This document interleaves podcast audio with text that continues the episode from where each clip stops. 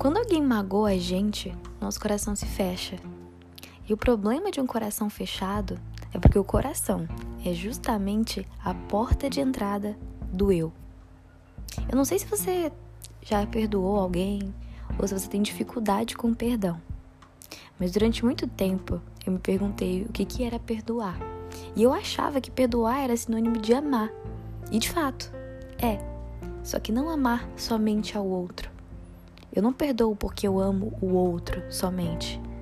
Eu perdoo porque eu amo o outro e me amo a ponto de me libertar.